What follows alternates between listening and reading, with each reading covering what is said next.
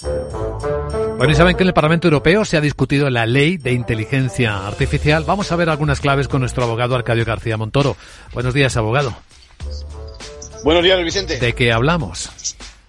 Pues hablamos de ese software que se desarrolla empleando estrategias que luego generan información de salida de tipo predicciones, recomendaciones. Bueno, al final lo que hacen es influir allá donde se interactúa.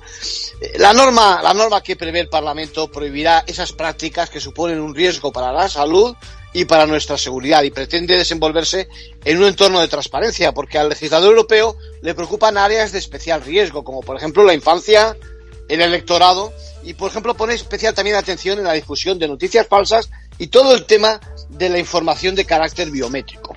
¿Qué institución, por cierto, va a supervisar el desarrollo de la inteligencia artificial?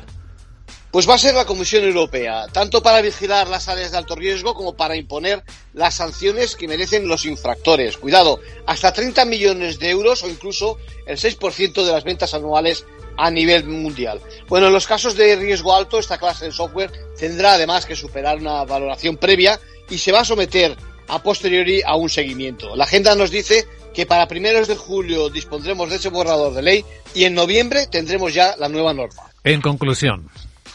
Bueno, pues es imposible, es imposible parar la explosión de estrategias de aprendizaje automático y no queda más remedio que estar encima de los sistemas de inteligencia artificial pues de alto riesgo. Claro, gracias abogado.